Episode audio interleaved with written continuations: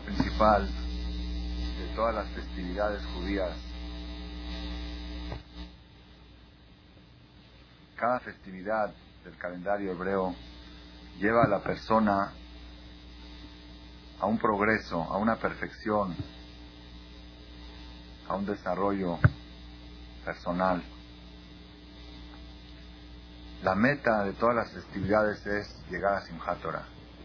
Simchat Torah es tiempo de alegría, Seman Simhateno, tiempo de alegría. ¿Por qué? Porque se puede decir que el objetivo principal de las festividades judías es inyectar en el corazón del Yehudí esa materia tan preciosa, tan escaseosa, que escasea tanto, esa materia que se llama simhat, se llama alegría. ¿Por qué motivo? Porque una persona que tiene simja, una persona que tiene alegría, está más cerca de Dios. Y una persona que está más cerca de Dios está más lejos del pecado. Eso ya está comprobado. He dado varias conferencias al respecto, demostrando, comprobando lo que dice el Zohar, la Kabbalah, que dice que la maldad que existe en el mundo mama de la angustia. La angustia nutre a la maldad. La gente si no estuviera angustiada no pecaría. Empezando de los niveles más bajos de pecados, de drogadicción y de esas cosas. Una persona que no está angustiada no tiene necesidad de hacerlo. Y subiendo a niveles más altos, una mujer alegre no ofende, no se ofende. Si está en un buen estado de ánimo, pero que dicen es que le agarraste justo de malas, le agarraste de malas y por eso se enchiló, por eso se prendió. Pero si estaría de buenas, una novia al día de su boda, si le quieres contar la sonará, no acepta. ¿Por qué? Dice, ahorita es momento de alegría, no me hables. ¿Y que, ¿Por qué? ¿Qué tiene que ver? Si a ti te encantan los chismes. Sí, me encantan los chismes, pero ahorita en alegría no quiero oír chismes. Entonces, si hubiera estado alegre toda su vida, como está el día de su boda, tampoco oiría chismes toda su vida y no hablaría y no comentaría. Es un tema muy amplio que la meta de todas las festividades judías es llevar a la persona a un nivel de lo que se llama simja. ¿Por qué? Como dijo un admur muy grande, Dice, Atzvut, la tristeza, la angustia, se lo verá. No es un pecado. No van a encontrar en ninguna parte en los 365 prohibiciones de la Torah que diga, Loti Atzub, no estés triste. No aparece una prohibición. ¿Aparece en la Torah la prohibición no estar triste? Es raro, ¿no? No aparece. No dice la Torah, dice no comas hazir, dice no envidies, no engañes, pero no dice no estés triste. Dice, estar triste no es pecado pero es la raíz de todos los pecados. Por eso no aparece como pecado. Porque es la raíz. De ahí emanan todos los pecados. Dice, estar sameach, estar alegre, no es mitzvah. Hay una parte natural que dice, es sameach. No hay mitzvah, nada más en las fiestas. Pero así estar sameach todo el tiempo no es. ¿Por qué? Porque es la raíz de todas las mitzvot. Las festividades, Pesach, Shavuot, Sukkot, quieren llevar a la persona a Simchat Torah, que se llama Simchateno, ¿a qué? A inyectarle esa alegría que necesita para poder caer en menos pecados durante su vida. Esa es, ese es el, síntesis, la meta principal de todo el calendario hebreo. Yo, es algo más impresionante, la proporción de pecados que la persona comete depende del nivel de estado de ánimo que tiene. El que tiene un estado de ánimo alto, yo hablo de alegría, no hablo de diversión, hay que saber, saber discernir entre los dos. Mucha gente que trata de divertirse, diversión, son aspirinas aspirinas anti-angustia. Las diversiones son aspirinas. ¿Qué pasa con la aspirina? Se pasa el efecto y vuelve otra vez la infección con más fuerza. Y ahorita hay que duplicar la dosis de aspirina porque ya una aspirina no alcanza. Está doble dos porque como no atacó el problema de raíz, por eso sucede que la gente se divierte. Al principio le alcanza la diversión una vez a la semana, luego crece el, crece el, el joven, necesita dos veces a la semana, crece más, necesita tres cuatro, y cuando llega ya a los 40 años, ya probó todo y ya nada le sirve. ¿Por qué? Pero esto antes le servía, antes le servía, ¿por qué? Porque cuando la infección era pequeña, esa dosis de aspirina era suficiente como calmante, como analgésico, pero no como medicina, no como remedio. La Torah enseña a la persona a remediar, a encontrar el remedio. Es terapia, las terapias de las fiestas son terapias de raíz son tipulsores, tratamiento de conducto que arranca el problema de raíz y cuando arranca el problema de raíz ya no hay calentura y si no hay calentura ya no hay necesidad de tomar, de tomar aspirinas, analgésicos.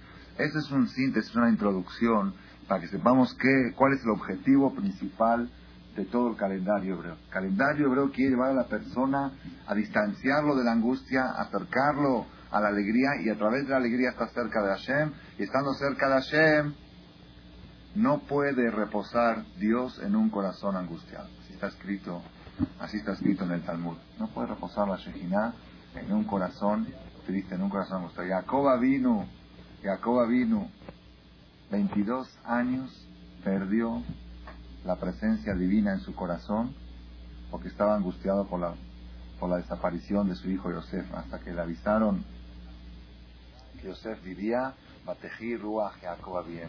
Resucitó el Ruach, el Ruach HaKodesh de Jacob, el espíritu divino que tenía en su corazón. ¿Por qué? Porque hay una condición. Todo lo que es divino es sinónimo de alegría. Y todo lo que es angustia es sinónimo de lo antidivino. Es algo, es una, es una regla muy importante esto para toda la vida. Sin embargo, hay una época en el calendario, ustedes pueden decir que estoy hablando ahorita de la alegría si estamos en los días está escrito Mishenichnas Av Mematim Besimha. Desde que entra el mes de Av se disminuye la alegría. Es la única fecha en el calendario hebreo que la Torah exige disminuir el estado de ánimo es algo muy curioso, muy raro. Es aparentemente nada más raro y curioso, es contradictorio, contradictorio a lo que estamos diciendo, que lo más opuesto a la Torah es la angustia. Había unos hasidim que decían que llorar en Tisha es una mitzvah, es mitzvah de llorar en Tisha y todas las mitzvot hay que hacerlas con alegría, entonces hay que llorar en Tisha con alegría. Hay que llorar y estar alegre porque estoy cumpliendo la misma de llorar. ¿Cómo puede uno hacer esas dos cosas juntas? Es un poco complicado. El tema que voy a hablar hoy, tema de la plática de hoy, es dar una explicación un poco para identificarnos con la semana que estamos pasando ahora, con los días que estamos pasando. No como hay mucha gente, principalmente y supersticiosos, que dicen, ya quiero que pase, ya, ya quiero que pase, ya. ya tengo miedo, tengo, estoy asustado, ya, ya, ya, quiero que pase, ¿no? No hay que, no hay que, el que quiere que pases porque no está consciente, no está consciente de lo positivo que puede uno adquirir en Tisha B'Av, de la perfección que puede uno obtener en Tisha B'Av, de la energía que uno puede, de la superación que uno puede obtener en Tisha B'Av. Entonces quiere que pase, pero aquel que está consciente, ¿qué es lo que yo puedo adquirir en este, en esta escala del año que se llama Tisha B'Av? ¿Qué se puede adquirir? ¿Qué venden en el supermercado que se llama Tisha B'Av? qué está en venta de liquidación, como siempre decimos, qué es lo que se, lo que se ofrece, cuál es la mercancía que se ofrece. La persona que sabe dice, no, no quiero que, no quiero que pase rápido. Quiero pedirle a Shem que me ayude a aprovechar estos días, a saber cómo conducirme en estos días, qué sentir en estos días para salir más reforzado después de Tisha Ese es el tema que quiero desarrollar la noche de hoy.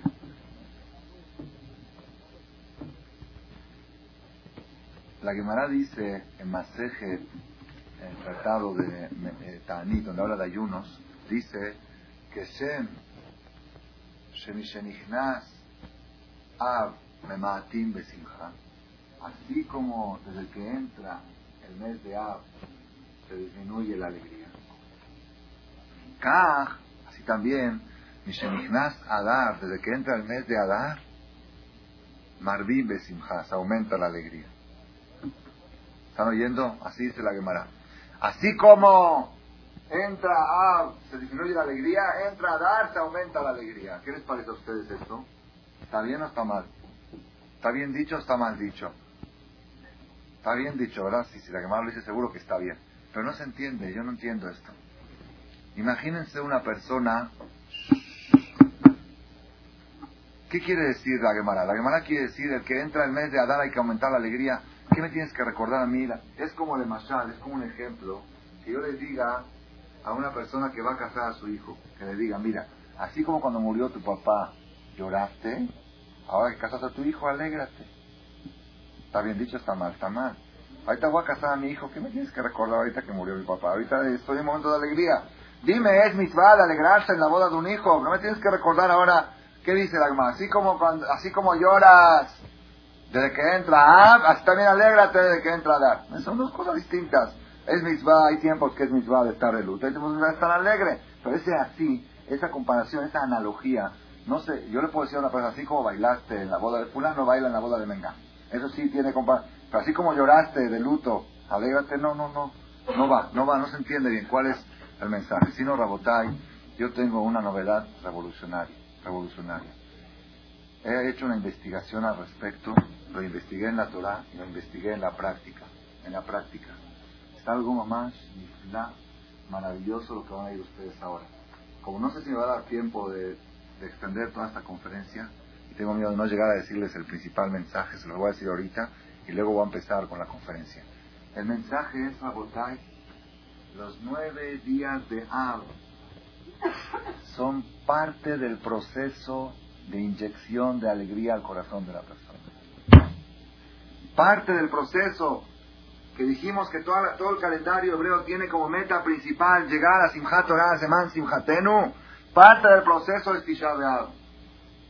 No puede la persona llegar a Simchat Torah si no pasó Tisha. No se entiende, ¿verdad o no? ¿Sí se entiende? A ver. Bueno, se supone que la alegría, cuando hay alegría también hay tristeza, o sea, está conectada la, alegría y la tristeza. ¿Cómo están conectadas? Son opuestos. Son opuestos, pero siempre cuando hay alegría hay una tristeza. O sea, las dos cosas, porque por, un lado, el papá tiene mucho gusto de casar a la hija, pero siente algo. ¿Por la despedida?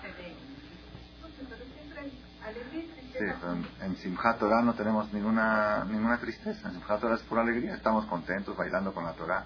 Porque, Rabotai, esto yo lo tengo ya experimentado, investigado y documentado. Y yo se lo he dicho a varias personas. Tengo 3, 4 años promoviendo esta idea y las personas que han hecho caso me lo han comprobado. La persona que desahoga toda su angustia, toda su tristeza estos nueve días, no le queda angustia para toda ya, ya la agotó, la angustia la agotó, la desahogó. Y aquella persona que por desgracia, por ser que en los países de Europa y de Estados Unidos y de México tocan vacaciones y están los niños en la casa y hay que llevarlos a la feria y en la feria hay música y hay ambiente y hay, algunos están en Disneyland, otros están en París. Que por, entonces, ¿qué pasa? Esas personas en forma increíble, paradójica, llega Simchat Torah y dices, baila con el Sefer es que ahorita me duele acá, es que ahorita estoy, no, todos los problemas que tengo, ¿no? ¿Por qué? Porque tienen sobrante de angustia. Hay un sobrante, es increíble, a Kadosh Barujú Dios creó en todos los corazones alegría y angustia. Una vez dimos una conferencia, la semana pasada empezamos el tema, no existen defectos, no existen defectos. No existe una persona que tenga defectos. Búsqueme, no hay, no hay. Dime, tal persona tiene tal defecto, ¿no es cierto? Mi hijo tiene tal defecto. Mi hijo tiene un defecto, ¿qué? Que es muy flojo. No. No existe un defecto, se llama flojera. Existen virtudes mal aplicadas. La flojera es buenísima. Dios creó la flojera. Si no fuera buena, Dios no lo hubiera creado. Dios creó la flojera. ¿Saben para qué estaba la flojera? ¿Saben para qué Dios creó la flojera? Cuando te habla tu suegra, y te dice unas palabras ofensivas equivocadamente, no tiene la razón. Y tú tienes toda la razón para hacerle un pleito. ¿Sabes qué? Me da flojera ahorita hacer un. Ya, déjalo así. Ahí aprieta el botón de la flojera. O cuando te habla una mala amiga para contar un chisme, decirle, ¿sabes qué? Estoy cansado, ahorita luego hablamos. Ahí todo es toda la flojera. O cuando alguien te quiere invitar a comer taref, barminar a un restaurante o algo, que no, le digas a Será, es haram comer taref. Dile, me da flojera de salir. Él será la flojera, acepta. Pero haram, haram como haram, está muy rico, está muy sabroso. Está sabroso, pero ahorita está lloviendo, me da flojera. Toda la flojera. Uh, ustedes prueben esto. Las personas que aplican el botón de la flojera en el lugar correcto son dinámicos en el lugar correcto. Pero como la persona voltea los papeles. Las personas utilizan la flojera para atender a su marido, utilizan la flojera para despertarse temprano en la mañana para servir a Boreolam, entonces, ¿qué pasa? ¿Qué sucede? Le queda todo el dinamismo para hacer pleitos. Todo el dinamismo para cuando viene, cuando le toca el hará, como hay mucho dinamismo sin usar, no se usó, porque el dinamismo, se usó para rezar con flojera, para atender al marido con flojera, para cocinar con flojera, para todo con flojera. Entonces, ahora, ¿qué sucede? ¿Qué sucede? ¿Qué hay de sobrante ahora?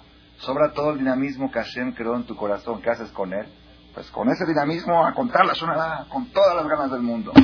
Eso es la botella, eso es un mensaje en todo, en todo, en todo. ¿Es, es un defecto ser olvidadizo?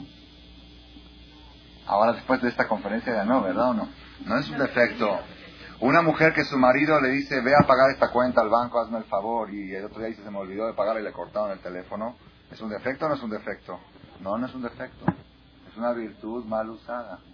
La mujer utilizó el olvido en el lugar incorrecto. ¿Por qué? ¿Por qué? Porque la Torah dice Tzur y. Hashem creó el olvido. ¿Para qué Hashem creó el olvido? Si no existiera el olvido, las personas se morirían de angustia. El que no se olvidaría de una desgracia que le pasó, no puede, ahí será, Hu decretó a la Mech el que falleció, que se olvide después de un año. Nunca lo voy a olvidar, nunca, aunque haga fuerza, no lo puede recordar. Porque Hashem, Hashem hizo que la persona se olvide. Hashem le dio olvido a la persona para olvidar penas. Una vez leí un artículo que dice, hay tres ventajas de ser olvidadizo. Tres ventajas. Una, se olvida las desgracias, las penas. Dos, se olvida las ofensas y los rencores. Tres, goza y disfruta del mismo chiste dos veces. Porque se lo cuentas una vez y al otro se lo vuelve a contar y se ríe otra vez porque no dice ya lo sé, porque se lo olvidó. Ahí está, ahí está. Ustedes se ríen.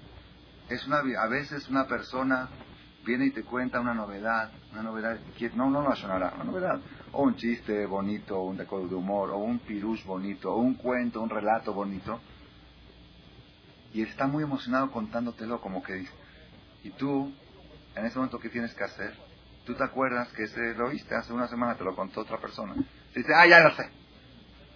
Moharam. Moharam, hacerlo, hacerlo desvanecer al otro. Entonces, ¿qué hago? Pero ya lo sé. Pues aprieta el botón del olvido en ese momento. Bórralo de tu mente y óyelo de nuevo. Haz de cuenta que nunca lo oíste. A ver, cuéntamelo, cuéntamelo así. Con todo el entusiasmo. Ay, qué padre. Y sonríe y disfrútalo y gózalo junto con él. Para eso Hashem, Hashem creó el olvido para eso. ¿Qué hace la persona? ¿Para qué usa el olvido? ¿Para, Hashem, ¿Para qué Hashem creó la memoria? La memoria, ¿para qué Hashem la creó? Para recordar los favores que te hacen. Eso nunca olvides. Para recordar los momentos bonitos que has pasado en tu vida. Si la persona tuviera presente ante su mente todos los momentos bonitos de su vida, no estaría angustiado. Todos han pasado momentos agradables. Hay momentos bonitos. Entonces Hashem creó la memoria para qué? Para recordar los favores que te hacen las personas y para recordar momentos agradables de la vida. ¿Qué hace la persona? Voltea los papeles. Voltea los papeles. Una vez llegó una pareja, tenían 10 años de casados, 10, 12 años de casados con muchos problemas. Empezó la mujer a hablar, los dos estaban juntos, empezó la mujer a hablar y empezó a recordar cosas de la luna de miel. Empezó a decir, me dice, en la luna de miel, cuando fuimos en tal lugar, en tal hotel, a tal hora, a tal minuto, a tal segundo, me hiciste esto, a tal, me hiciste esto. Le dice el marido, ¿cómo te acuerdas? ¿Cómo te acuerdas? Dice, ni yo me acuerdo. ¿Qué pasó con esta mujer? Empleó toda su memoria para recordar las adversidades de la vida. Entonces, cuando quiere acordarse, yo le preguntaba después, oye, ¿nunca pasaron momentos bonitos en el matrimonio? Dice, pues no creo. Empezamos, entonces el marido empezó a recordar, ¿te acuerdas de eso? Ah, bueno, sí, la verdad, sí, muy padre. Y sí, sí, habían pasado muchas cosas bonitas, pero ya la memoria está agotada, le quedó el olvido para olvidar los momentos bonitos. Esto pasa en todo Rabotay. La persona tiene que saber, tiene que saber una cosa. La angustia es muy negativa, pero existe. Existe en el corazón de todas las personas, hay angustia. Existe, ¿y qué hacemos con ella? Hay que usarla. Si no la usas, la vas a tener que usar. Para acá la angustia.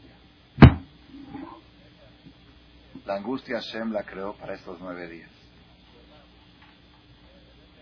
Para que la persona se angustie, ¿por qué? Por la falta de Bet Que la persona se angustie por estar los judíos en la diáspora. Que la persona se angustie porque no tenemos, no estamos cerca de Dios en su casa.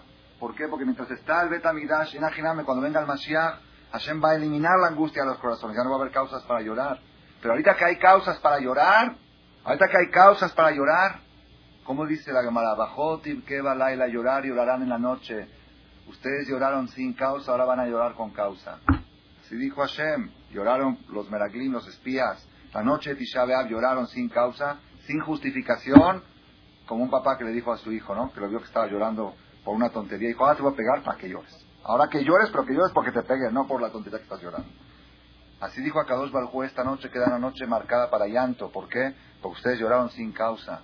La persona tiene dentro del corazón la necesidad. ¿Cuántas veces le sucede a cualquier persona, pero más a las mujeres? ¿Cuántas veces sucede que de repente el marido ve y la ve llorando? Dice, ¿qué te pasa? No sé, me dieron ganas de llorar. No sé, así. Bueno, ¿tienes algún problema? No, no, así. No, se me salieron. Se salieron las lágrimas. ¿Por qué? Porque no ha llorado lo suficiente en Tisha Quizá Kadosh Barujú le dio a las mujeres una porción más grande de lágrimas, que las lágrimas de ellas pueden romper más los cielos. Por eso las mujeres tienen un, porcentaje mayor de lágrimas en su corazón que lo tienen que desahogar, lo tienen que usar para algo. O lo usan en estos nueve días, o lo usan con su marido, o lo usan por cualquier tontería que la no llegó el lunes, ya está llorando. Porque no, quiso llorar, pero se le salió. ¿Por qué se le salió? La tienen al borde. Como no la usó, tienen al borde de, la, los ojos las lágrimas. Entonces, ¿qué tiene que hacer la persona? Aquella persona que quiere no llorar todo el año, que llore estos días. Por eso les digo que el Tisha el 9 de Av es parte del proceso de la terapia de alegría del calendario hebreo. Uno dice, ¿cómo puede ser angustia? Sí, angustia. ¿Por qué? Porque existe. Si no existiera, entonces es haram. Pero existe, algo hay que hacer con ella. ¿Qué se hace con la angustia? Hazonish dice, Hazonish, algo más impresionante lo que dice Hazonish. Pregunta Hazonish, ¿cómo puede ser Sinat Hinam? Todos sabemos que la causa de la destrucción del segundo templo fue porque había odio sin causa, odio gratis entre judíos. Se odiaban sin causa. Y así trae la Gemara que por ese motivo se destruyó y si no se ha construido, es porque el padecimiento, la infección todavía sigue. La infección está vigente.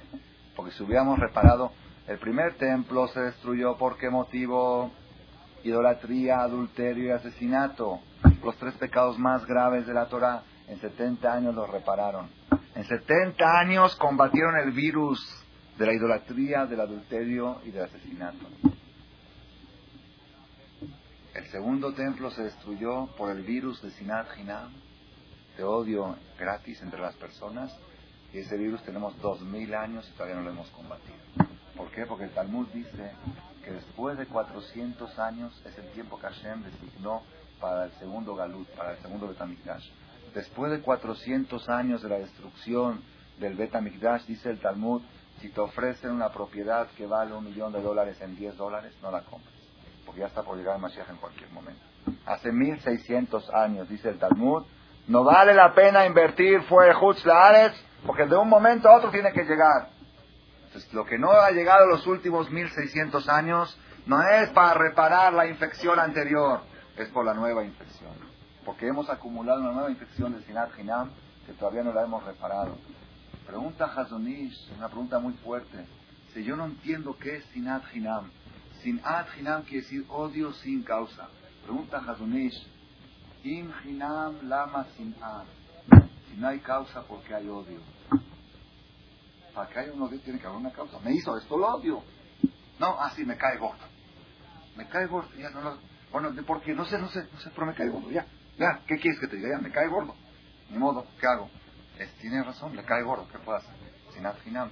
Pregunta Hadonish, ¿por qué existe ese concepto de Sinat Hinam? Dice una respuesta impresionante. Dice Hazunish, todas las personas tienen odio en su corazón. Hashem creó el odio. Shlomo Amelech, el rey Salomón, leímos la semana pasada en la conferencia, dijo en Coelet, tiempos para odiar, tiempos para amar. ¿Tiempos para odiar? Sí. Hashem creó el odio. ¿Para qué Hashem creó el odio? El odio es buenísimo. Es bueno tener odio en el corazón. Buenísimo. Buenísimo. Es malo cuando se aplica mal. Pero bien aplicado es buenísimo. ¿Para qué Hashem creó el odio? ¿Saben para qué Hashem creó el odio? Para odiar la maldad, para odiar los chismes, para odiar los pleitos. Odio, repugno. Me caen gordos los chismes, me caen gordos los pleitos. Para odiar todo lo prohibido por la ley. Odiarlo, odiarlo pero repugnarlo, rechazarlo. Odio el Hazid, odio el Taref, odio Bif, odio la mansión. Odio el farolito. Odio, ¿por qué? Porque a mí es veneno, es veneno, para mí es veneno eso. Odio, no quiero ni verlo. Cuando paso por la calle no quiero ni verlo porque el día de me puede llevar para allá. Para eso Hashem creó la fuerza del rechazo dentro de la persona. El rechazo, la repugnancia, Hashem la creó para qué? Para que uno rechace todo lo que tiene prohibido por la ley, todos los conceptos negativos a nivel humano. Odio decir mentiras, odio no respetar la palabra, odio prometer y no cumplir, odio llegar tarde a una cita. Todo eso, ódialo, pero así de veras. Me choca, me choca llegar tarde, me choca. A todos les choca que otros lleguen tarde. Pero me choca a mí llegar tarde. Que de veras así, así. Entonces, la persona aplicaría todo ese odio en el lugar correcto, cuando tiene un problema con su suegra ya no le queda odio, ya está usado, ya está aplicado todo el amor que le queda le queda para sus familiares, para sus seres queridos, para gente que es natural que los ame, para su marido, para sus hijos, para su vecino, para la gente que hay que amar. Pero, ¿qué sucede? Por ser, por ser que lamentablemente en nuestra generación más que en todas, en nuestra generación más que en todas las generaciones existe un aparato cuadrado que enseña novelas no velas, que no hay que verlas, no velas. No velas y las ve. No la veas y la ve. Él dice, le dice al hijo, prende la novela, no vela y vela. ¿Qué son las novelas, lo aleno? ¿Qué son esas películas? Leí un artículo en el periódico, yo Baruch Hashem nunca las he visto. Dice, en esas películas enseñan que el adúltero es el héroe. La mujer que sabe ser infiel a su marido es la inteligente. Eso es lo que enseñan. Yo digo así, una persona que ve esas películas, no digo que Minan, ojalá Batashem, que no va a llegar nunca a copiar esas cosas que ve ahí, ojalá. Digamos que uno dice, yo tengo principios fuertes y yo no voy a llegar a hacer lo que veo ahí, asesinato, adulterio, idolatría. Los tres pecados más graves no los voy a llegar a hacer. Pero no puedes odiar la maldad. Si, si la maldad te está haciendo divertir, ¿cómo la vas a odiar? El odio, ese rechazo, esa repugnancia a ese tipo de cosas, que existe natural en una persona. Un ser humano naturalmente odia esas cosas. Pero si esas cosas te las están poniendo con colores y con diversión, ¿cómo puedes odiar algo que te hizo pasar dos horas agradables? Dos horas de suspenso. Ya no lo puedes odiar. Y si no lo odias, ¿qué pasa si no lo odias? ¿Qué pasa si no lo odias? Te sobra odio. Tienes odio sobrante. Por eso yo le llamo son virtudes mal aplicadas, no son defectos. El odio no es un defecto. El odio es una virtud, es buenísimo el odio. Yo les traigo de David Amelech en Teirim en el Salmos que levantaba la bandera del odio, decía, Baruch Hashem, ve Dios, qué gran odiador soy. Así dice el Salmos.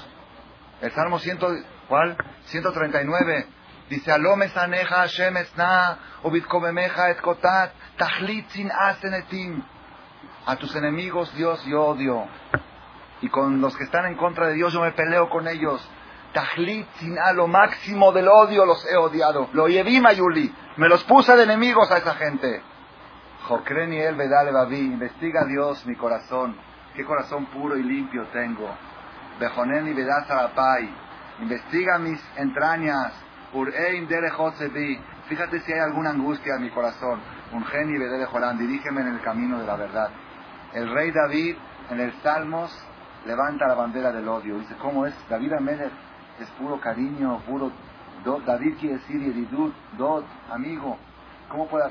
David Amelech te está diciendo, ¿sabes cuál es mi secreto de cariño? La palabra David, ¿de qué viene? ¿Qué la palabra David? David, en hebreo la raíz es de Dod. ¿Y Dod qué quiere decir? Yedid. ¿Y Yedid qué quiere decir? Amigo. La persona que su esencia es amistad, levanta la bandera de la enemistad. ¿Cómo puede ser? Viene David y dice, te voy a decir cuál es mi secreto. ¿Sabes cómo llegué yo a ser amigos de todos? Porque supe apretar la tecla del odio en el lugar correcto. Agoté todo mi odio a la maldad y me sobró todo el amor para las cosas buenas, para mis amistades, para mis familiares. Eso, Rabotai, eso para mí es uno de los mensajes más fuertes. Nosotros ahora estamos unos días antes de Tisha el ayuno va a ser lunes en la noche próximo de lunes a noche a martes en la noche. Tisha B'Av es día de llanto. Los nueve días son nueve días de luto. El luto tiene su filosofía y tiene su conducta. Las conductas que los hajamim establecieron para estos días es una ayuda a la persona para entrar en ambiente de luto. El no comer carne, el no tomar vino. A partir del sábado de la noche prohibido lavar ropa. Hay, hay que evitar bañarse, excepto una mujer que tiene tevilá se puede bañar. Tisha no se puede tampoco tevilá.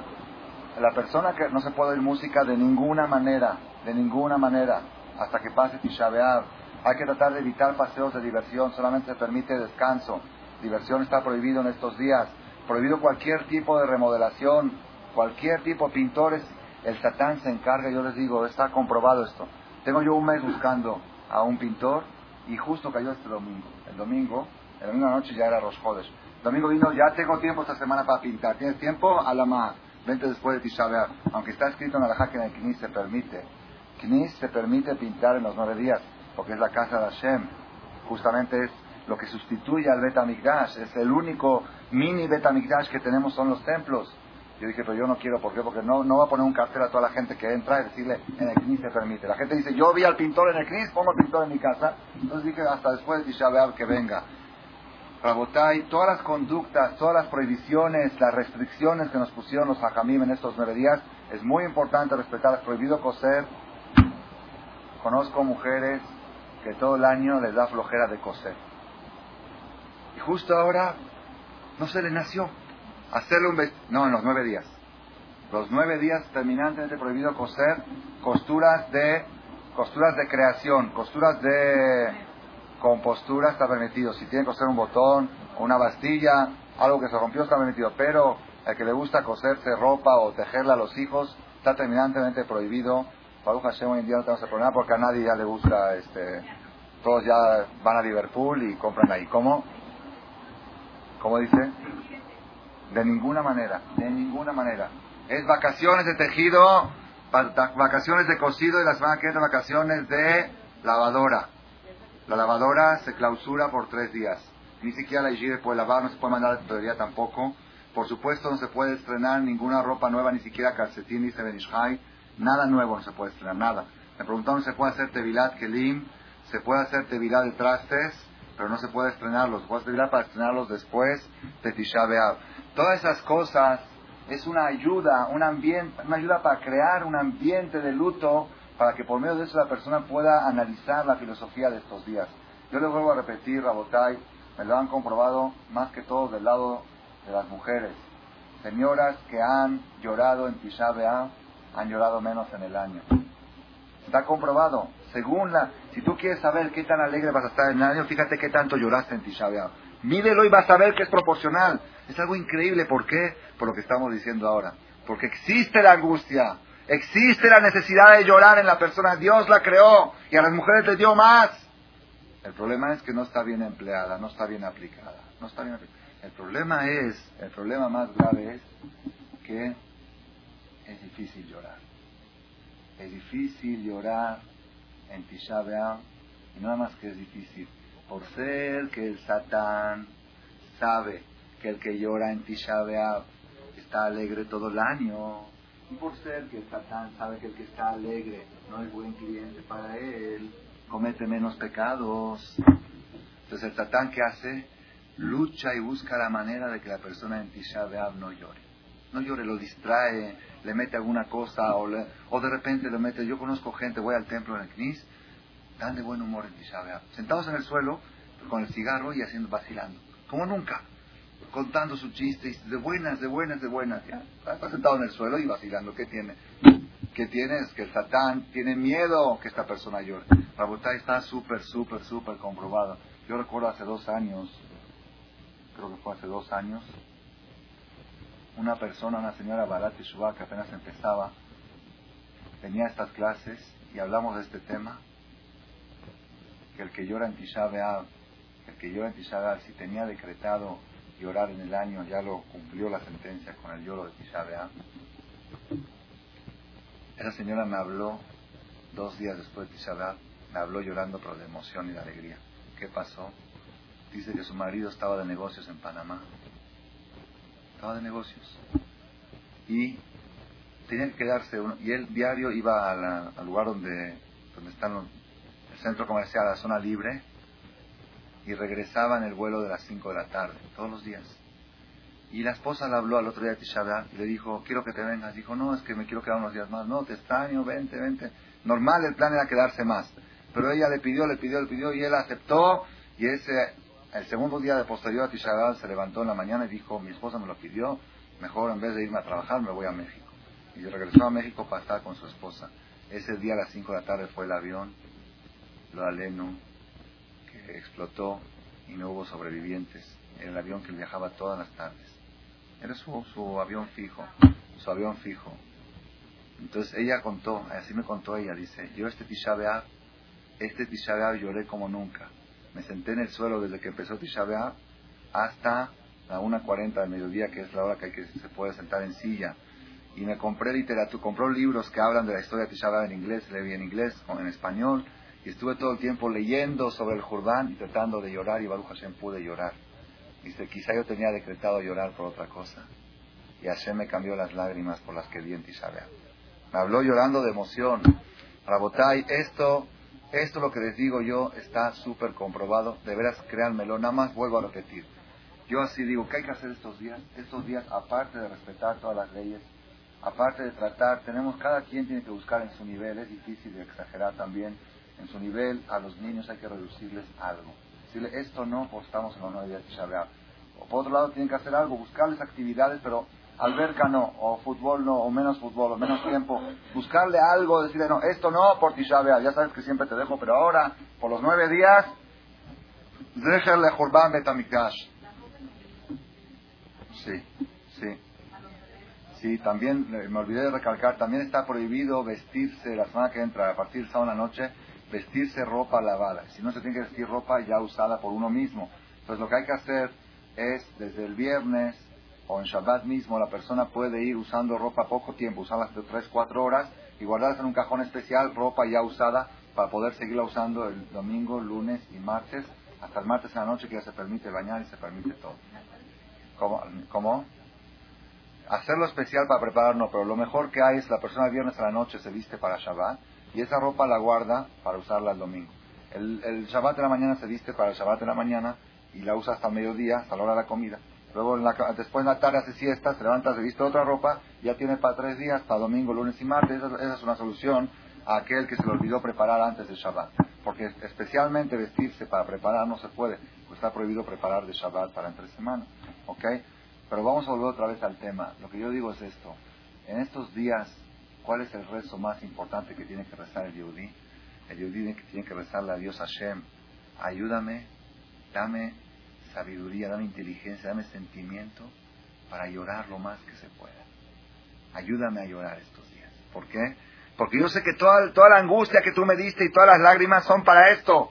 Ayúdame a desahogarlas, que no me distraiga el Yetzrará que no me distraiga el entrará con cosas que me hagan olvidar de la función principal de estos días. hay que tener dejud. Hay que tener dejud. Yo una vez dije así, la persona que no puede llorar en Tisha por la destrucción del Betamitash, que tiene una causa muy grande para llorar, que está tan lejos que ya ni siquiera siente. ¿Entendieron lo que pasa? Es algo impresionante. A veces la persona está tan enfermo que ya ni está consciente que está enfermo. Está tan, tan, los sentimientos están tan fríos, tan desnutridos que ya no, ya no son sensibles, ya no siente, ya no siente. Toca, una persona que toca una planta espinosa y no grita ay, qué bueno, qué padre, ¿verdad? No. Toca una planta espinosa, si aguja, le pican y no grita ay. Está buenísimo, buenísimo, se está por morir. Si le, si le pican con una aguja y no grita ay, que es muy padre, ¿verdad? Es padre. Barminan, Barminan el que no sabe gritar ay. Si no grita ay, quiere decir que sus nervios perdió sensibilidad, perdió sensibilidad, quiere decir que se va a quedar paralítico o se va a morir Barminan.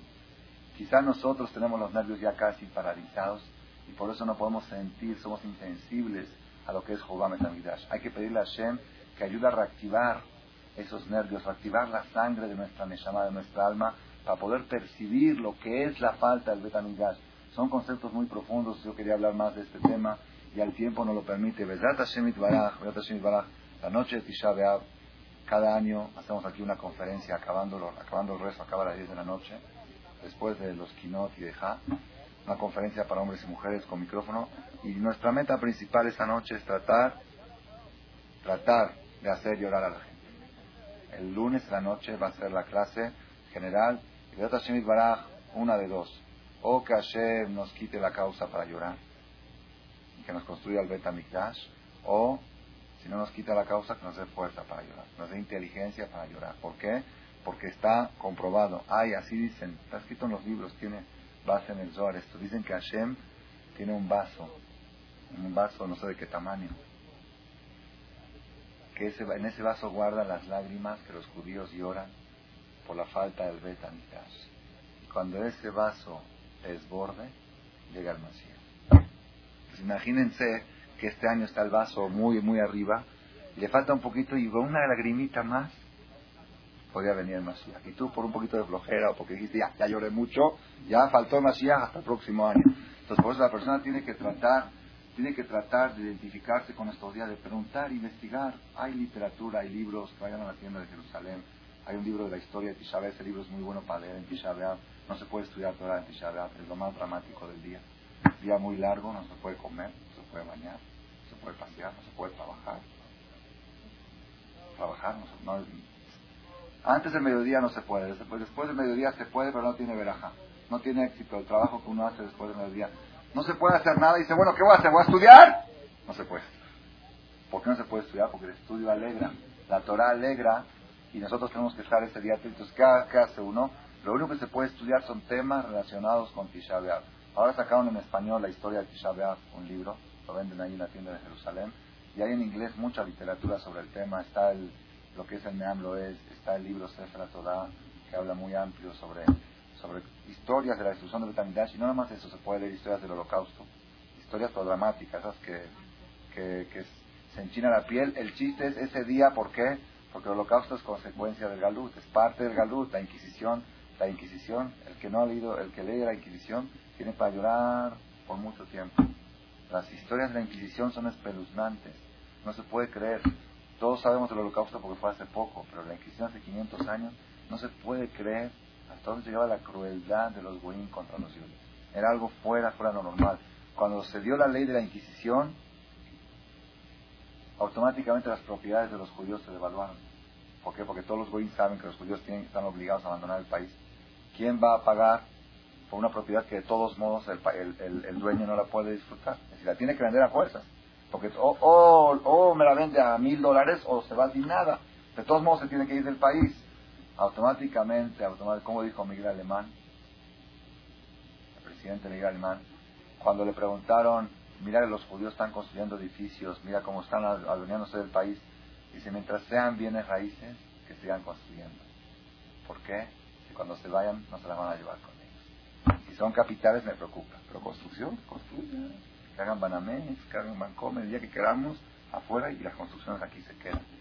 Entonces, entonces este, el, en el, ¿cómo se llama? La Inquisición leí las propiedades de los judíos se devaluaron en un instante. Una propiedad de 100 mil dólares vale mil dólares o 10 dólares. El judío vendía todas sus propiedades a cambio de qué? De un pasaje en barco a toda su familia. Si venía el dueño del barco español y decía, ¿quieres que te lleve? Porque se tenían que ir, en algo se tenían que ir, ¿quieres que te lleve?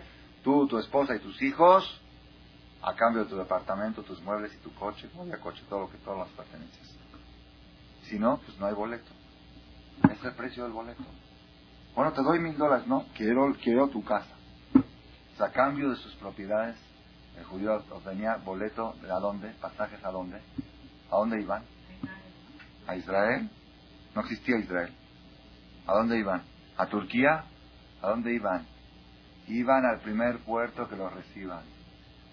No sabían, no tenían visa. No tenían visa para ninguna parte. Iban por el mar, iban por el océano en Europa a buscar en escala a ver quién los recibe. 500 años, la Inquisición, 1492. Tiempo de Colón. Colón era judío de la Inquisición, era un preso de, un preso de la Inquisición. Hay un rabaní muy grande, Marí Colón, de apellido Colón. De Kitsur, Llegan los judíos al primer puerto que vivían a Italia, llegan dos, tres barcos de judíos y quieren desembarcar.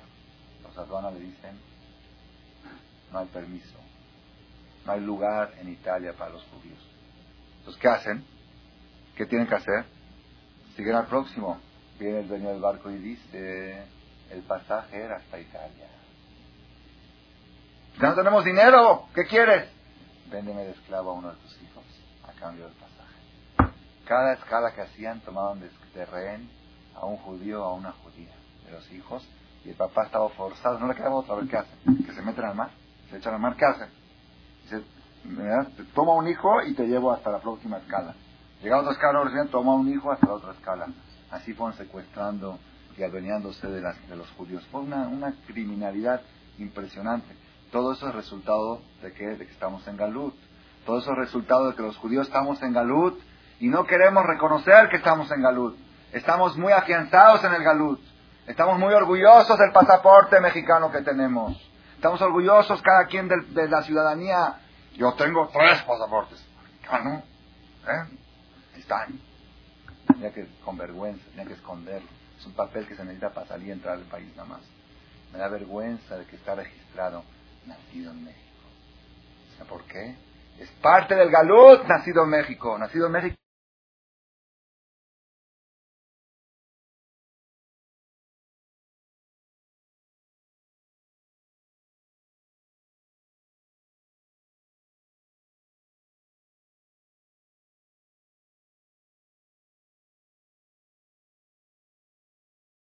El nivel de juzgar, el nivel de juzgar es muy bajo. El Ramban Nachmanides dice que todos los tefilín que se ponen en Juzlares no valen. Es nada más para no perder la costumbre cuando vayamos a Israel. Dice Ramban Nachmanides. ¿Para qué respetamos Shabbat en México? Para cuando lleguemos a Israel no se nos haga tan difícil respetar. Ya estás acostumbrado a respetarlo. ¿Para qué respetas kosher? Para que se te haga más fácil. Así dice Ramban, hay quien discute. Para tal grado baja el nivel del alma judía en Juzlaret, tan bajo está que puede comer tarea Arminan. Nada más para que no pierda la costumbre, mejor que cuide, cuide de cosas. Así dice Ramban. Todo esto no lo sentimos, somos insensibles. ¿Por qué? Porque nuestra vida está muy materializada. Nuestra vida es paredes, madera, muebles, cortinas, y eso es lo que vemos. Y aquí, Baruch Hashem, hay más paredes que en Israel. Tengo Cuernavaca, tengo esto, allá no hay. No hay domingos, no hay ferias, no hay, hay pero mucho menos, no como aquí. Aquí, Baruch Hashem, gires, choferes, dos carros, todo eso en Israel pues, no, no es tan fácil como acá, entonces nos quedamos en Juzlares. Eso, eso, es, eso es parte del galut, eso es parte del galut. La persona que no le nacen las lágrimas ya tiene una causa muy grande para llorar. Lloro porque no puedo llorar, por eso lloro. Hashem, ¿por qué no puedo llorar? ¿Por qué no siento que estoy en galut? Estoy tan enfermo que me pican con una aguja y no siento, no grito, ¡ay! Están picando todo el tiempo con agujas agujas espirituales, nuestra alma no grita. ¿Por qué? Porque ya está insensible, de tan materializados que estamos. Eso es, eso es lo que tenemos que nosotros hacer en estos días, prepararnos fuera de Shabbat. En Shabbat hay que estar alegres, como cada Shabbat. En Shabbat hay que comer carne, hay que tomar vino, todo normal. Fuera de eso, la persona tiene que pedir en estos días a Hashem, llorarle a Hashem. Hashem, te lloro para que me ayudes a llorar. Lloro porque no puedo llorar. Ayúdame que el día de Tisha pueda desahogar toda mi angustia para que al otro día de Tisha aunque quiera llorar, ya no tenga lágrimas. Que ya me gaste toda mi, toda mi cuota de lágrimas anuales, me las gaste en estos días y después no, no haya causas para que llore, no pasen desgracias para que llore y no haya causas para que me salgan, se me salieron las lágrimas, no hay, se me salieron. Ya me las gasté todas en Tisha B'Av, que Hashem nos ayude a que este año tengamos el dejud de que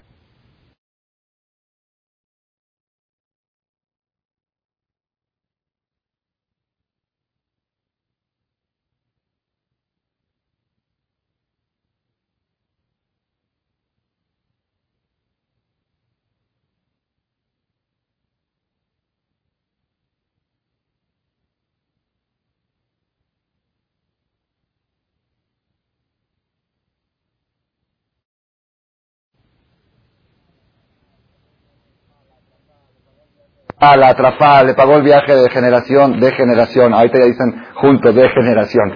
Viaje de generación. En vez de decir de separado, lo aleno. Le pagó esto, le pagó el otro. Aguantó, aguantó todas sus... No, eso es para los goyim, para los otros yorim es generación. Todo, todo, cuántos favores la persona que se pone a pensar en lo que su papá ha hecho por él.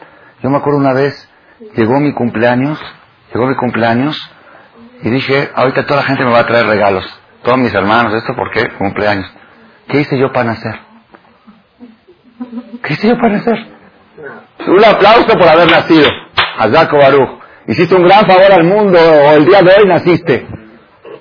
Y te traen regalos por haber nacido este día. Fui, le compré un regalo a mi mamá y se lo llevé a su casa. Dije, mamá, aquí está, me dice, ¿qué es esto? Digo, tú, tú eres el artífice. Tú eres la héroe, tú eres lo que hiciste, tú, tú me hiciste, tú hoy trabajaste, yo no hice nada. Yo empujé un cachito así para salir nada más. Pero todo el embarazo y todo lo hiciste tú. La persona que se pone a pensar un poco en todos los favores que ha recibido de sus padres, se tiene que estar enloquecido de amor por ellos, enloquecido de amor. Y el padre que ha recibido de su hijo. ¿Qué ha recibido? Chores, como dice acá. Lata. Lata desde que nació lata. Todo, ¿Quiere salir a un lado? No, es que el bebé. ¿Quiere Es que el niño. Es que el niño, niño, niño, el niño. Toda, toda la vida alrededor del niño. Hasta su esposa ya se puso celosa, ya, ya atiende más al niño que a él. Hasta el matrimonio se perjudicó. Todo, todo por el niño. Todo lo dio por el niño. ¿Qué recibió el papá del hijo? Y sin embargo el papá está desesperado por su hijo de amor. Y su hijo puede llegar a matar a su papá según el Talmud. ¿Cómo es posible? Dice Hazonish, dice Rav Dessler, Michtam Eliyahu, el secreto más grande de la historia es el siguiente. La persona que da se enamora con el que recibe más que, que la persona que recibe con el que le dio. Es un secreto de la vida. La persona cuando da, le dijo Hazonish, le dijo Hazonish, a esta persona le dijo, si tú sientes que no puedes querer a alguien, si sientes que no lo puedes querer, entonces ¿qué puedes hacer? ¿Qué puedes hacer? Darle menos. No le puedo ver la cara. ¿Cómo le voy a dar? Dale, hazle favores. No le puedo ver la cara. ¿Saben qué dijo Hazonis? Reza por él. Cuando te pares a rezar, que por favor Dios ayúdale a fulano de tal, que tenga verajá, que tenga atlajá, que tenga éxito, que, que todo le vaya bien en su vida. Reza por él y con el tiempo lo vas a empezar a querer. La terapia conductiva es algo pele plaim. Es algo maravilloso, impresionante. Yo recuerdo hace año y medio, dos años aproximadamente, llegó aquí un viernes un muchacho joven, llegó a la Tevilá, viernes a la una, dos de la tarde, es bueno meterse a la Tevilá antes de la boda, y como la boda era sábado en la noche, y el sábado no se mete a la Tevilá, se metió el viernes. Y subió a mi casa y me dijo, jajá, me voy a casar el sábado en la noche, ¿me puede dar una verajá? Era a mediados de Jodesh Adar, del mes de Purim. Jajá, ¿me puede dar una verajá? Y le dije yo, no acostumbro a dar verajá, no soy, ahorita ya me acostumbré, porque tanto que piden, dan, dan una pena. Pero no, a esos tiempos todavía me acostumbraba. Digo, yo no sé dar verajá. Entonces, ¿cómo me dijeron que usted es un jajam? Dije, jajam, jajam no es brajá, brujo, brujo, brujo. Yo no soy brujo, yo soy jajam. Jajam, ¿qué es jajam? Inteligencia. Yo te puedo decir cosas de sabiduría, no, no, braja. Yo no tengo fuerzas cabalísticas, místicas. Yo te puedo dar un consejo. ¿Le puedo dar un consejo? Me dice, ok. Si no me puede dejar, dame un consejo. Es la mejor veraja que se puede dar. dije, nada más una pregunta te voy a hacer. Dime para qué te casas. Y me dijo, hay que casarse, hay que, casarse. No digo, no, no, no, no, espérate, no te pongas nervioso, siéntate y piénsalo y dime un minuto, medio minuto te dejo que pienses, tranquilo. Dice, pues ni modo que me quede soltero. Le dije, eso no es pretexto, eso no es respuesta. Pues todos se casan. Le dije, eso tampoco es explicación, de todos, así es lo normal. Le dije, no, no, no, no, no, tranquilízate y piensa medio minuto para qué te vas a casar.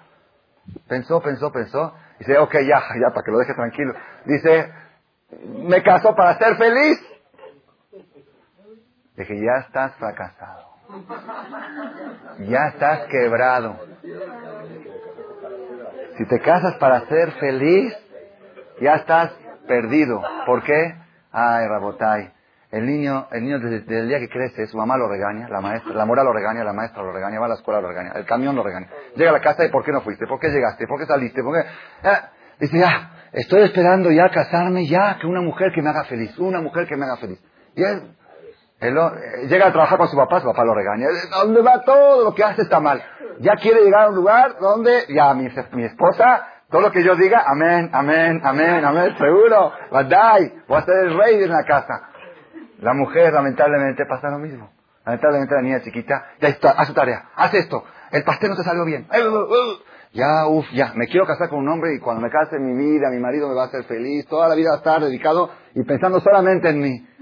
Se casan así, imagínense, Rabotá, imagínense, dos personas, dos personas que tienen una sola cobija y se tienen que cubrir los dos y la cobija no alcanza para los dos y cada quien jala para su lado. ¿Qué sucede? ¿Quién, quién de los dos se cubre? Ninguno de los dos. Es sabido eso. Si cada quien jala para su lado, ninguno de los dos. Pero si cada quien dice, no, tú necesitas más, cúbrete tú. Perdón, no, hay chance de que los dos se cubran. Rabotai, le dije a este muchacho, le dije, si tú te casas para ser feliz, te lo advierto, tienes 24 horas para arrepentirte todavía. No importa, yo te pago los gastos. Haram, haram, vas a sufrir. Haram, de veras no te casas. Entonces, ¿para qué me...? Dije, nada más, aumenta una H y una A. H-A antes de la S. Me caso para hacer feliz. Si te casas para hacer feliz a alguien, chance y tú también seas feliz. Es el secreto más grande que hay en la Torah. Moray Barabotá, yo una vez dije en una plática, en una conferencia, si nosotros queremos agarrar, si queremos, hay veces ustedes se pueden cansar de oír lo mismo, o quizá no, todos lo han oído, pero los que han oído les sirve como repaso. La persona tiene que grabarse las filosofías y volverlas a repetir. Yo conté en una conferencia, no sé si ustedes oyeron, que leí un artículo de un gran orador, uno de los, uno, uno que recibió el título mundial del mejor orador del mundo. Y él dice que hizo una investigación, hizo una investigación que el mejor orador que habla, el mejor orador, una conferencia bien dada, el 90% de los oyentes, después de 10 minutos de salir de la conferencia, se olvidaron el 90% de lo que oyeron. Otra vez, el 90% de las personas solamente les queda el 10% de lo que oyeron. Entonces este hijo es desesperante. Los, a, ver, a qué hable, dice, ¿cómo, ¿cómo investigó? Después de una conferencia que estaban todos prendidos, uno y le dijo, ¿te gustó la conferencia? Sí, increíble, a ver, repítemela. Sí, es que dijo, no, no, dime, a ver, no, es que habló muchas cosas bonitas y buenas. Entonces yo últimamente dije, a partir de hoy, voy a tratar en las conferencias de decir, bueno, esto quiero que, lo, que se lo acuerden. Si se van a olvidar el 90%, esto que sea del 10%, que no se lo olviden. Esta parte. La persona tiene que repetirse y repetirse y grabarse las cosas. Todo, así, así trabajamos nosotros, todas las mañanas que nos paramos. Maruja Tashem, aquel Gadol. Ya dijiste ayer que es Gadol, Gibor, Anorá. Lo dijiste en la mañana, lo dijiste en la tarde, lo dijiste en la noche. Y otra vez lo mismo a Gadol, a Gibor. Grande, fuerte, temible, Gomer Hasadim Tovim. El lo que Abraham, lo que Isaac, el lo que Jacob. Ya lo dijiste en la mañana, ya lo dijiste en la tarde, otra vez lo dices. Y yo le contesté a esa persona, ya desayunaste ayer, ya desayunaste anteayer, ya desayunaste, otra vez desayuno, café, café, café, café, otra vez café. Hay que nutrirse, hay que nutrirse. Hay que nutrirse. Si el cuerpo necesita nutrirse, el alma kol que necesita nutrirse. La persona se tiene que fastidiar de oír lo mismo, lo mismo, lo mismo, oírlo y repetirlo y grabárselo. Si nosotros queremos agarrar y concentrar, concentrar toda la filosofía judaica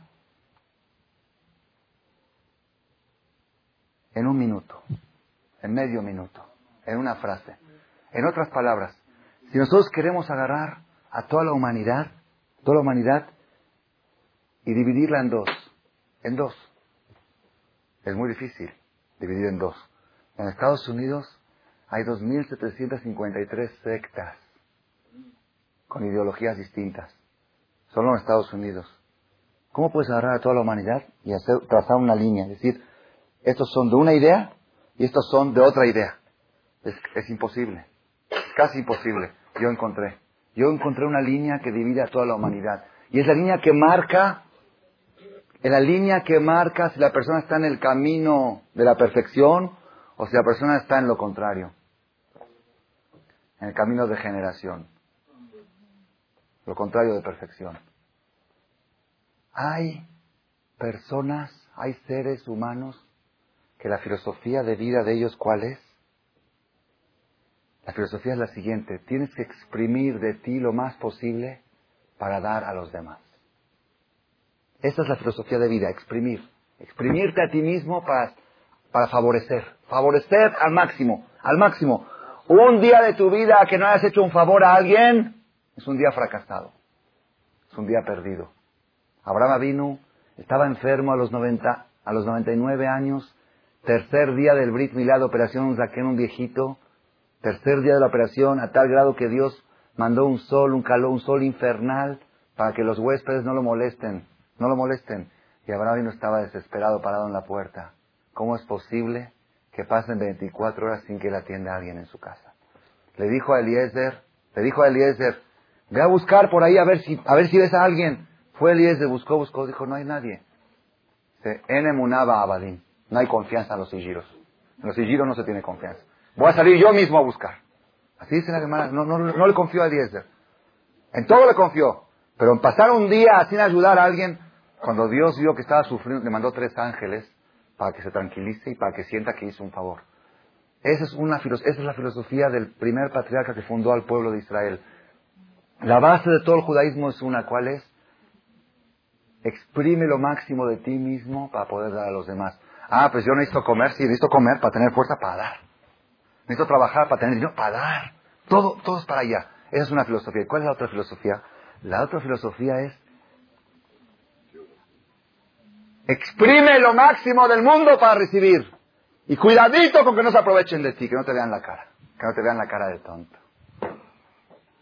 Que no te vean cuántos papás es que tengo que despertarlo a mi hijo. Es muy tontito, llega a la escuela y le da a sus amigos, las reparte. Tengo que despertarlo porque se aprovechan de su timidez, se aprovechan de su inocencia. Ay, ay, ay, ay, ay, ay. En vez de que papá le diga, hijo, eres como Abraham vino, eres como Abraham vino.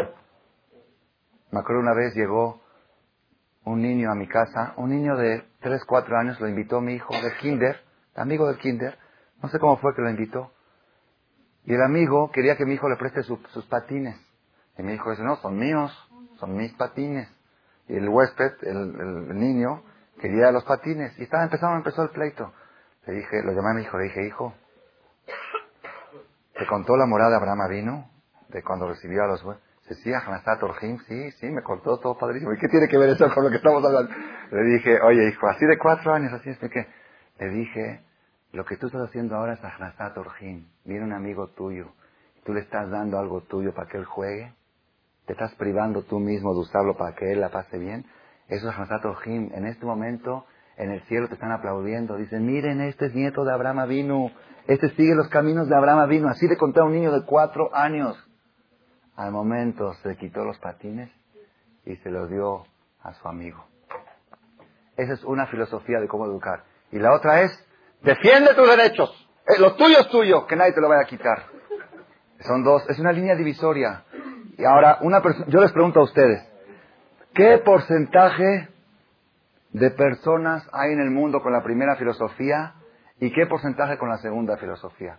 Que ustedes conozcan. Levanten la mano que me digan los porcentajes. ¿Cuánto? 99 del segundo. Salo, ¿tú qué opinas? ¿Hay más del segundo o más del primero? ¿Cuánto hay del primero? ¿Qué porcentaje? 80-20. ¿Qué? 30-70. ¿Qué otro? A ver, echen cifras. Cada quien que diga según sus propias experiencias. Que digan qué porcentaje. Rabotay, pongan atención. Cuando yo hablo de gente que exprime de sí para darlo a los demás, me refiero a gente que le da a los demás sin que los demás le agradezcan. Si los demás te agradecen, ya es business. Ya es business. Si tú compras algo y te dan una placa, si tú ayudas a alguien y te dan una placa, eres un gran comerciante. Compraste con dinero honor.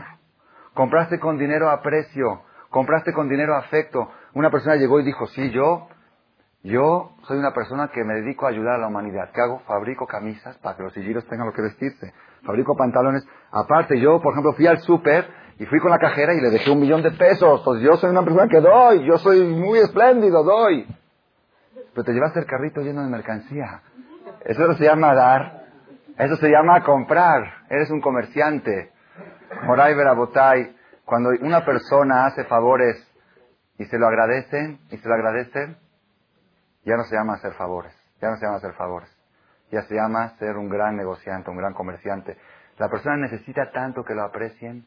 La persona necesita tanto que lo quieran. La persona necesita tanto sentirse importante que está dispuesta a dar millones y millones para adquirir un poco de afecto. Un poco de aprecio. Eso no es gesed. Eso no se llama ayudar al prójimo. ¿Qué se llama ayudar al prójimo? Uno, ayudar a alguien que no sabe que lo estás ayudando. Dos, dos, ayudar a una persona que por carácter es un desgraciado y es un agradecido, es un desagradecido. Y que cada vez que haces un favor te echa piedras. Así es, es la, la persona que quiere hacer gestos verdadero, que busque gente desagradecida, que busque gente que le ayuda si te escupen. Busca gente así y a ellos ayudarles. ¿Por qué? Ahí seguro no es business. Ahí seguro es dar por dar. Sin ningún... Le haces un favor y al otro día te escupe. Le haces otro favor y te escupe el doble. A eso se hace el favor. ¿Por qué? Ahí estás destruyendo tu ego. Estás, estás dando sin recibir nada a cambio. Moray Brabotay, no quiero seguir la conferencia porque algunos se van a enojar con lo que voy a decir. Algunos se van a enojar. ¿Lo decimos ya de una vez? No se van a enojar. Yo, mi opinión, mi opinión, y tengo base en lo que estoy diciendo en la Torah también. En toda la humanidad, en toda la humanidad, lo más desagradecido que hay es el sector femenino. No existe algo más Kafu y. Akadosh Barujú, Akadosh Barujú, Dios creó a la mujer Kafu y Toba. ¿Por qué? ¿Por qué Kafu y Toba? Le das el gasto, le traes dinero, le traes regalos, le traes flores. Un día llegas tarde, siempre eres el mismo. Siempre eres el mismo. Siempre soy el mismo. ¿Cuándo siempre? A ver, dime, ayer fui el mismo. Ayer no te di, al Es que tú siempre eres el mismo. Se le olvidó todo el pasado, porque hoy le fallaste en algo, todo lo todo no sirve. Tú siempre eres el, tú eres el. Cafuito va, Cafuito va. Rabotai, ¿saben por qué Akadosh Baruj hizo así? Es un gran favor que Hashem le hizo al hombre. ¿Por qué? Porque en el matrimonio es la academia donde la persona puede lograr ese gran hábito de dar, de exprimir de sí mismo, dar sin recibir nada a cambio. Dar sin recibir nada a cambio. ¿Saben qué me dijo un señor? Después de la, después de la Shah del viernes de la noche me dijo un señor, es que nuestras esposas se creen que todo lo que les damos estamos obligados a darles. Por eso nunca nos dicen gracias. Ahí está el secreto. Ahí está el secreto del éxito. Cuando tú le das a alguien que cree que cree que estás obligado a darle. Y en realidad, bueno, no vamos a entrar en ese tema. Está preguntando si no es así, que el hombre está obligado a darle. La mayoría de los hombres, la mayoría de los hombres de que nosotros conocemos, le dan a su mujer no lo mínimo que están obligados. Vayan al juez y te va a decir cuánto es el mantenimiento de una mujer. Ya sabes, ¿cuánto? Con dos mil, tres mil pesos al mes, ya la hizo, ¿verdad o no? Decir, lo mínimo, lo mínimo para tacos, eh, tacos y frijoles y eso, lo mínimo, el hombre no tiene obligación de dar clases de natación y clases de esto y de tenis y paseos por acá y llevar allá y no, no, Rabotay no, no viene al caso. Lo más importante es lo siguiente. La persona tiene que aprovechar la oportunidad que Hashem, si Hashem le dio una mujer que es muy cordial y muy agradecida, pues ni modo, le tocó la mala suerte de tener una mujer que agradece todo lo que le das. Pero si Hashem le dio a uno la buena suerte de tener una mujer que cada vez que le das te pone cara, en vez de decirte gracias mi vida, que Baruch Hashem Borolam, Baruch Hashem Dios, gracias, que tengo la oportunidad. La Gemara dice, la Gemara dice, Mishe Yeshlo y que el que tiene una mujer mala, eno roe penegeinam. No ve la cara del infierno. Así dice la Gemara. Mishe Yeshlo y trae el Talmud, trae el Talmud, Maase, Maase, el Talmud trae que había un Maase con una persona que tenía una mujer mala y todos los ajamines tenían envidia. Así dice, porque dice, este está, ya está, ya no tiene, está, tiene garantizado que va a ganar en directo. Entonces uno dice, ¿por qué no ve el infierno? Porque ya lo vio aquí en la tierra. Pero no es esa, no es esa la explicación. La explicación, la explicación que yo estoy dando ahora no es esa. La persona que tiene una mujer, una mujer mala, ¿Por qué tiene garantizado el Ganeden? ¿Por qué? Porque a fuerzas toda la vida está dando sin recibir nada. Está dando y dando y dando y dando. Cuando la persona da, Cuando la persona da, se convierte. ¿Saben en qué se convierte? Voy a decir en qué se convierte. Borolam, Dios, ¿qué hace Dios todo el tiempo? ¿Dios recibe algo de alguien? ¿Hay alguien que le puede dar algo a Dios? Dios da y da y da y da y vuelve a dar. Y, y la persona se porta mal con él y le vuelve a dar. Y la persona dice, la persona camina por la calle y se enoja porque le pasó algo. Y se enoja contra Dios, con ese Dios que le dio la vida y que dio la salud. Y dice, es que a mí siempre me va mal. ¿Qué te va mal? Te paraste en la mañana, respiraste, estás respirando, tienes, bueno, aquí en México ni eso, y eso ya también está en el signo de pregunta. Estás vivo, estás sano, puedes caminar, tienes pan para comer. Es que a mí me va mal, a mí me fue de la patada. Eso, eso se llama ser desagradecido con Dios. Es como te estoy dando vida, salud, hijos, familia, esto me fue de la patada. Y sin embargo, ¿qué hace Dios? Te vuelve a dar. Y te vuelve a dar. Moray Brabotay, la persona que se acostumbra a dar sin recibir nada a cambio, está que viajó cada día acercándose más a Dios. Cada día actuando igual como actúa el Creador. Y esa es la perfección humana que puede lograr la persona. Y eso es lo que dice la Perashá. Trajo Itzhak a Rivka a su casa. Se casó con ella y se enamoró de ella. ¿No era al revés? ¿No era al revés? ¿No era que se enamora uno ese enamoramiento? ¿Qué es amor? Una persona dijo que a él le encantan, le encantan los peces, los pescados le encantan. Le encantan, pescado frito, le encanta. Si, si te encantan los pescados, ¿por qué te los comes? Si te encantan, ponlos en una pecera, no te los comas. ¿Qué es amor? Ese enamoramiento de antes de la boda es amor propio. Si es amor, están enamorados cada quien de sí mismo. Esta mujer me va a hacer feliz. Después de la boda viene el amor verdadero. ¿Cómo? El hombre empieza a dar y a dar y a dar y automáticamente se enamora. Entonces, me preguntaron unos, un grupo de hombres en Polanco hace ocho o nueve años cuando di esta plática, me preguntaron y me dijeron, ¿y si la misión del hombre en el matrimonio? Si el deber del hombre matrimonio es estar dando y dando y dando y dando, ¿cuál es el deber de la mujer en el matrimonio? ¿Cuál es el deber? Es buena pregunta. Es buena pregunta. ¿Saben qué les contesté? ¿Saben qué les contesté? Le dije, no lo sé. No lo sé. Dice, ¿cómo no lo sabe? Dije, sí, no lo sé. Yo nunca lo investigué.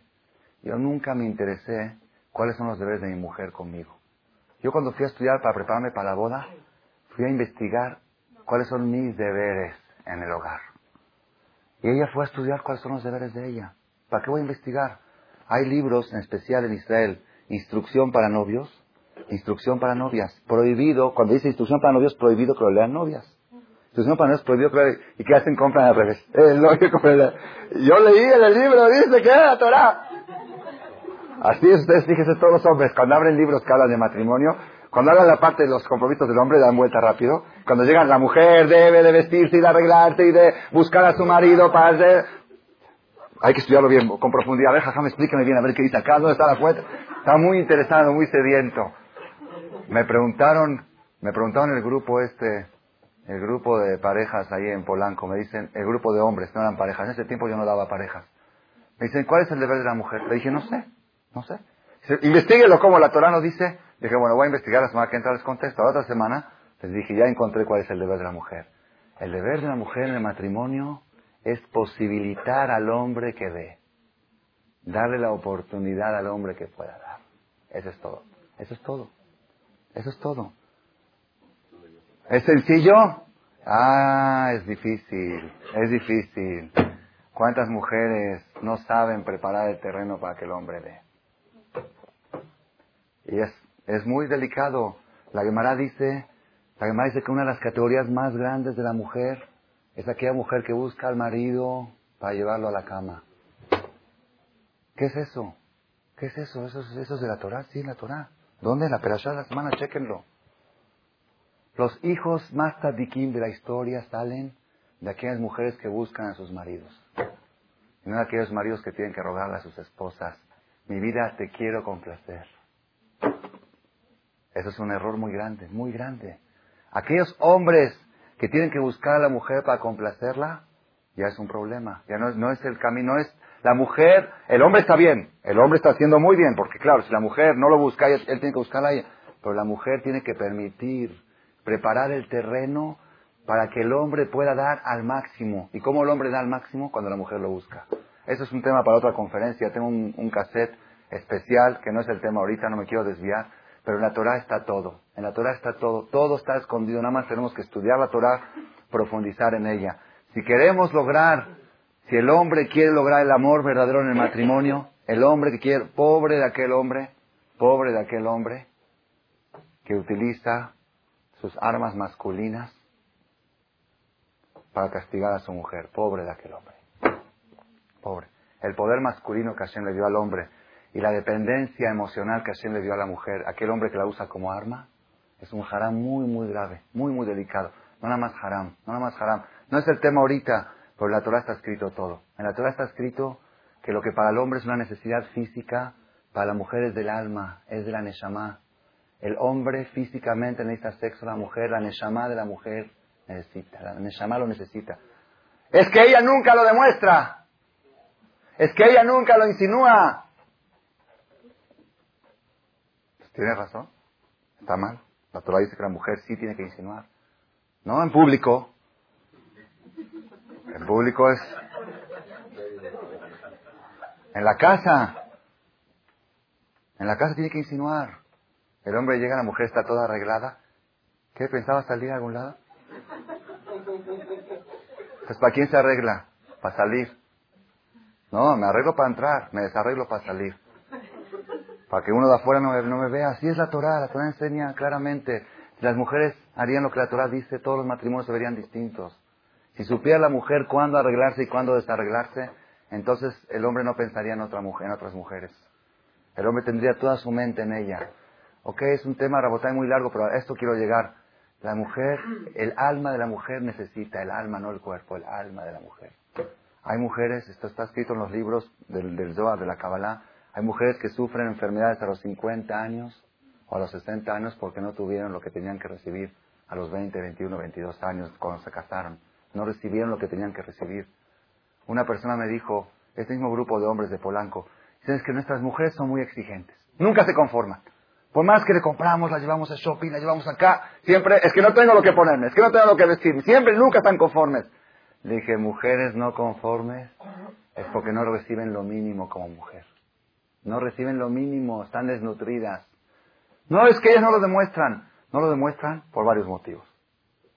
Pena, orgullo, vanidad o, o puede ser que a veces la persona esté en una situación, es como aquellas personas que están tan hambrientos que no sienten el hambre. ¿Han conocido ustedes algo así? Yo lo he visto con mis ojos. Gente que está tan hambrienta que ya no sienten el hambre. Y le dices, come.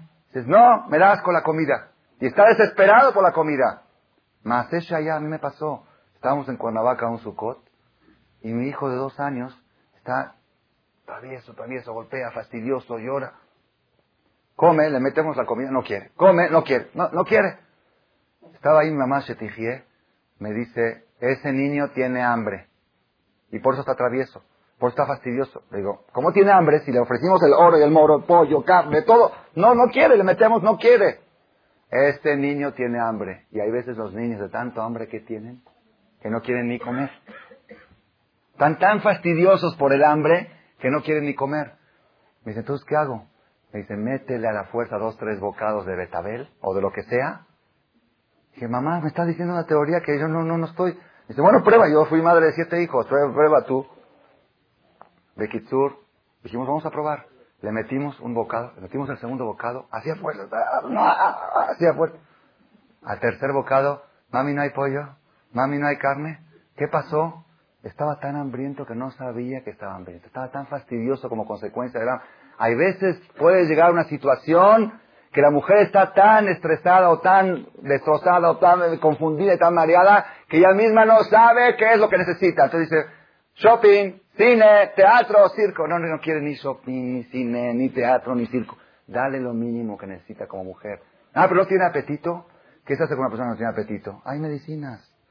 Hay cosas que se le dan para despertar el apetito. La Torah enseña, hay terapias, hay, hay, todo está, todo está en la Torah. Pero lo más importante a lo que quiero llegar, a eso quiero llegar. La, persona que quiera lograr la felicidad plena en la vida, que estudie las experiencias, que estudie Toledo, Hayestará, Miqués, Vaigash, y no es igual, uno estudia cada año y cada año aprende algo nuevo, cada año saca una experiencia nueva. Hoy aprendimos dos cosas. Primero, el mensaje en que hay que ser confiado y en que hay que ser desconfiado. En todo lo material hay que ser ultra confiado. Todo lo material.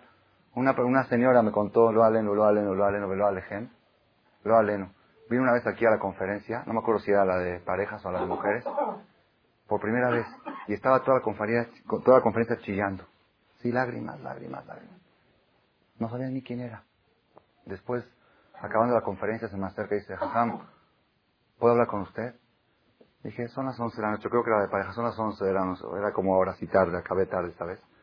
Que son 11, 11 y de la noche, dije, me voy a desvelar, le doy una cita, hable mañana. Que si no me atiende ahorita me voy con un cura. Me voy a la iglesia, así me dijo. Si yo estoy desesperado y necesito que me atiendan ahorita. Dije, bueno, si llegó a ese grado, pues la recibo a las 3 de la mañana también. Ok, subió arriba, estaba temblando, temblando, temblando, temblando. No les voy a contar todo el sipur, es un sipur largo, una señora joven de 28, 30 años. Bekitsur, en pocas palabras, cayó con un goy en Acapulco. El marido la dejó en Acapulco de vacaciones y ella se fue, el marido se fue a trabajar a México en vacaciones, no me acuerdo de diciembre, de qué de agosto, de qué, y luego cayó con un nijir, con un nijir, con un goy. Estaba temblando, temblando, temblando. Ella sabe que es gravísimo y sabe que es esto y que lo que yo le diga va a ser. Y si tiene que divorciarse se va a divorciar y si tiene que esto, porque va a hacer con sus hijos, sus hijos estudian en la yeshiva, esto y el otro. Luego, desastre, desastre. Entonces así empezó a contar, a contar temblando. Y si yo sé que es muy grave lo que estoy diciendo, pero así, ¿qué puedo hacer? Entonces digo, ¿cómo llegaste a esto? Dices que mi marido, eh, bueno, la culpa la tiene el marido, ¿ok? Que el marido, que es muy seco, que es muy frío, que es muy esto, que es muy el otro. Y que ella le gusta bailar, le gusta bailar, ella siempre fue, ella siempre le gustaba mucho y la obligaron a casarse muy joven. Toda la historia, que hay culpables, ¿no? No, no es ella la culpable que la casaron joven, que se casó muy rápido, que no alcanzó a conocer bien, y que ella le gusta mucho bailar y a él no le gusta bailar. Entonces, ¿qué hace? Él estaba en la noche, ella dice, llévame a bailar, y dice, a mí no, a mí no me gusta bailar. Entonces, él se queda y ella se va al disco. Y ella le pregunta a él, le dice, oye, ¿cómo me mandas sola a la disco el sábado en la noche? ¿No tienes miedo que yo haga algo? Dice, es que yo soy muy confiado, yo tengo mucha confianza. Yo confío en ti. Yo confío en ti. Y ella misma dijo, dice, he pasado pruebas gravísimas con gente yudín y con hombres de dinero y con esto. He pasado muchas pruebas y todas las pasé. Y caí con lo más bajo. Así dijo ella, estaba llorando, te mando, ok. Tuvimos que mandar la pregunta a Israel, era una pregunta muy delicada. Si podía seguir con el marido no podía seguir con el marido. Según la Torah, una mujer que tuvo relación con otro hombre no puede seguir con el marido. La pregunta es si se le cree a ella o no se le cree a ella. Ese es, otro tema. Pero ¿a qué quiero yo? ¿Para qué traigo esto? ¿Oyeron lo que dijo el marido? El marido confía en ella. Vete a la disco solita. Vete con el profesor que te enseña a jugar tenis y que te agarre de los pechos y que te, haga, que te enseñe cómo se hacen los estos. Yo confío en ti. Yo sé que tú no vas a llegar más allá. Yo, yo sé, yo sé quién es mi esposa. Yo sé quién es. No hay. En estas cosas, en apotrofosa. La persona tiene que saber en qué confiar y en qué desconfiar. Y cuando la mujer le dice, oye, dame, dame tu dinero, yo te lo cuido. No, no, cuídate. De la mujer, cuídate. no, no, no le des porque estás capaz de gastarlo. Ahí es desconfiada. La persona tiene que saber en qué confiar y en qué desconfiar. Todo lo que es económico, material, dale tu coche, dale la llave de la, de la caja fuerte, dale la, firma del banco. todo lo que es material, dale a la mujer. Pero cuando hay peligros, cuando hay riesgos espirituales, no confíes en nada, ni en tus hijos, ni en la mujer, en nadie, menos en la Gire Barminan, que, que, que controle la educación de tus hijos, ese fue el primer mensaje. Y el segundo mensaje que aprendimos hoy es que la persona que quiere lograr el amor en su matrimonio, hay una receta infalible, infalible. ¿Cuál es? Dar y dar y dar. Y la persona, con esto voy a terminar, la discusión que hubo aquí en el público, ¿qué porcentaje de